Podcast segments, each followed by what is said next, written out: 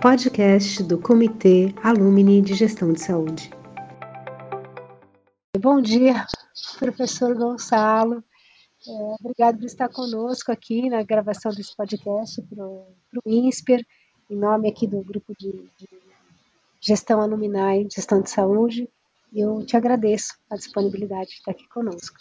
A gente tem uma sequência aqui de perguntas para você sobre a vacina aqui no Brasil e a gente conta com toda a sua experiência aí para compartilhar seu conhecimento conosco. Vamos lá. Hoje, é, em maio de 2021, quantos tipos de vacina estão disponíveis aqui no Brasil? Bem, bom dia, quero agradecer ao INSPER por me convidar, você em particular, por me convidar para estar aqui, tentar levar informação. Acho que informação é transformadora e é o que nós estamos devendo para a sociedade. Vivemos num tempo de informação, só que boa informação é pouca. E vocês estão levando boa informação, eu espero poder ajudar isso. Hoje nós temos no Brasil registradas quatro vacinas. Porém, nem todas estão disponíveis. Né? A vacina disponível é a vacina do Butantan. Butantan comprou 100 milhões de doses. Vacina da uh, AstraZeneca, a Fiocruz comprou 210 milhões de doses. Só que essas vacinas vão ser disponibilizadas até fevereiro de 2022. Então, é um pouquinho todo mês. Esse é um grande problema. E temos ainda a vacina da Pfizer, que o governo agora, em março, comprou 100 milhões de doses que deverão ser o grosso entregues até o final do ano, e mais 38 milhões de doses da Janssen. Essas são as quatro vacinas que nós temos em operação. Tem uma quinta vacina que é uma proposta do Instituto Butantan, mas ainda está em fase clínica, que é a Butanvac, e o Butantan poderá entregar essa vacina no final deste ano. Resumidamente é isso. E quais são as diferenças ou as similitudes que há entre essas vacinas? É, hoje nós temos basicamente quatro tecnologias para produzir vacina. A tecnologia mais antiga é a tecnologia é, do vírus inativado. O vírus inativado, é, nós não consideramos vírus uma forma de vida. Então, você inativa o vírus quando o vírus não consegue se reproduzir e, e deixa de ter capacidade, inclusive, de invadir células. Então, ele é apenas um pedaço de substâncias que é introduzido no nosso corpo e provoca o sistema imunológico a produzir uma resposta àquela, àquela, àquela quantidade de material estranho.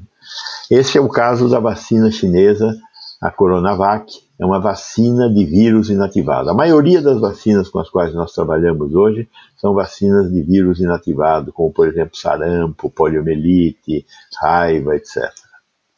A segunda tecnologia é uma tecnologia mais moderna que foi usada recentemente para desenvolver a vacina do ébola na África. É a vacina de vetor viral, também chamada de cavalo de Troia, em que você pega um vírus maior os vírus são divididos entre vírus RNA e DNA. Você pega um vírus DNA, tem a dupla hélice, o ácido desoxirribonucleico, e esse vírus você é, atenua, não inativa, atenua. O que, que é atenuar? O vírus continua tendo capacidade de penetrar nas nossas células, mas ele não tem capacidade de se reproduzir. Então, esse é um vírus atenuado. Você coloca dentro do vírus atenuado a informação para a produção de uma parte do vírus que você quer combater. No caso, nós queremos combater o SARS-CoV-2. Então, eu coloco lá informação para que o nosso sistema celular reproduza aquela, é, é, aquele pedido, de, aquele comando de produção, por exemplo, da proteína S é, da coroa do vírus.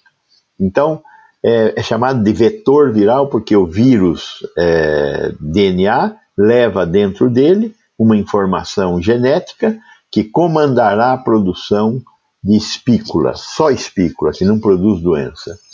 Produzindo espícula, o organismo vai identificar um corpo estranho e vai produzir uma resposta imunológica.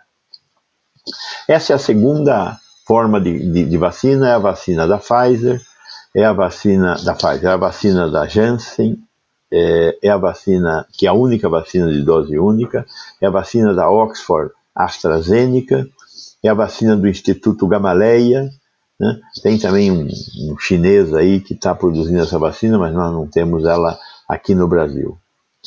É, uma terceira é, proposta é, uma, é a proposta mais disruptiva de todas, é a do RNA mensageiro, uma tecnologia que começou a ser desenvolvida há 30 anos por uma médica húngara que está trabalhando nesse momento no laboratório alemão BioNTech, que fez uma associação com a Pfizer e que está produzindo a vacina de RNA mensageiro.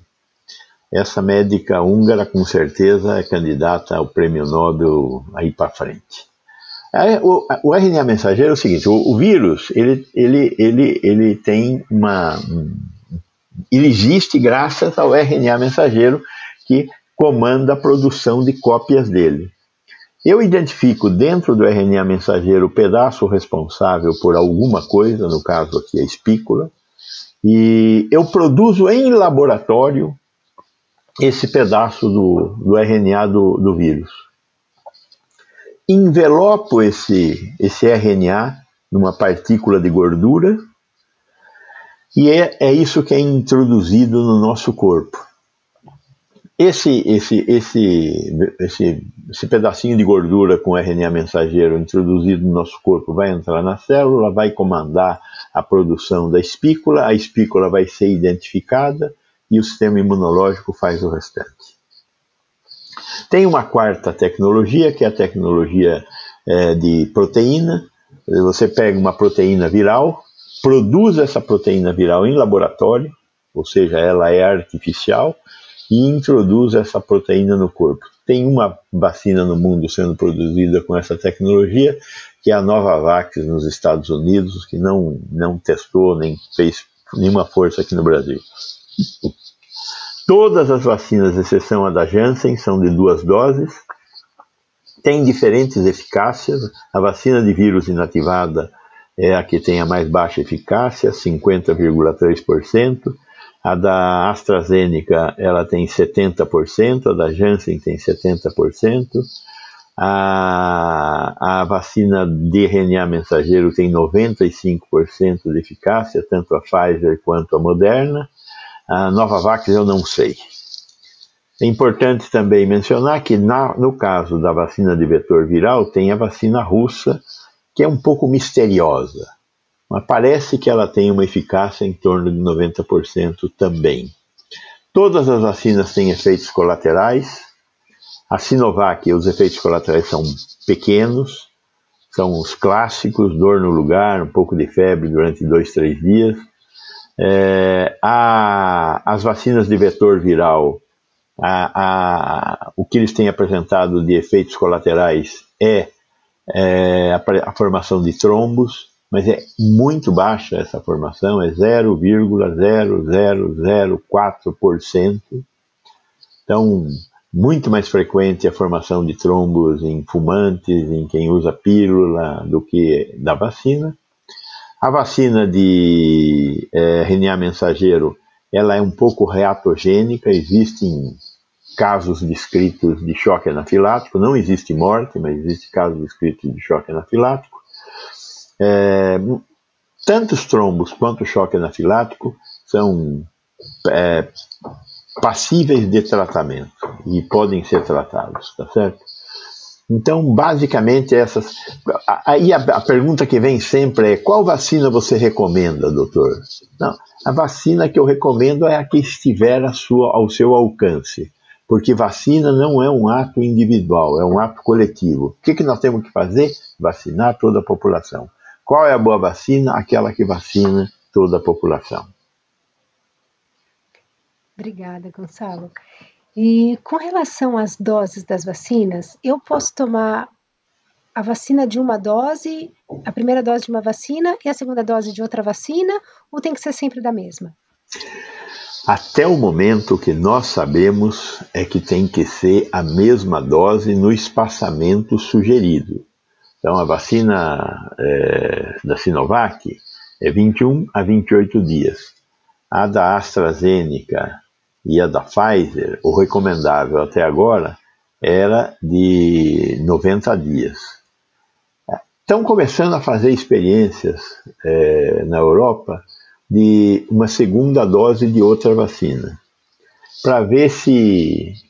E quando você dá a mesma vacina duas vezes, você dá a primeira vez, sempre tem um pedaço da vacina que não é vacinogênica. Né? Ou, por exemplo, o vetor. O vetor não é vacinogênico. O vetor não estimula a imunidade contra o vírus que eu quero combater. Mas o nosso corpo identifica o que ele está carregando e ele mesmo como sendo um invasor. Então, o nosso corpo produz anticorpos contra o vetor. E quando o vetor entra de novo, ele já encontra, na segunda dose, o corpo é, pronto para fazer a recusa daquele produto que está entrando. E isso pode diminuir a chance dele encontrar o que está dentro do vetor. Então, o pessoal está bolando uma ideia que os russos tiveram de usar vetores diferentes. A vacina, a Sputnik V, ela tem muitos mistérios, mas ela tem uma coisa que todo mundo sabe que é muito positiva. Ela usa dois vetores diferentes. São dois vírus humanos atenuados diferentes. E parece que isso é que faz com que eles tenham uma capacidade imunogênica superior. A eficácia da vacina russa é em torno de 90%, enquanto a eficácia da Janssen e da AstraZeneca é em torno de 70%. Então, se começa a estudar alternativas de usar uma segunda dose de outro tipo de vacina. Vamos aguardar podcast do Comitê Alumni de Gestão de Saúde.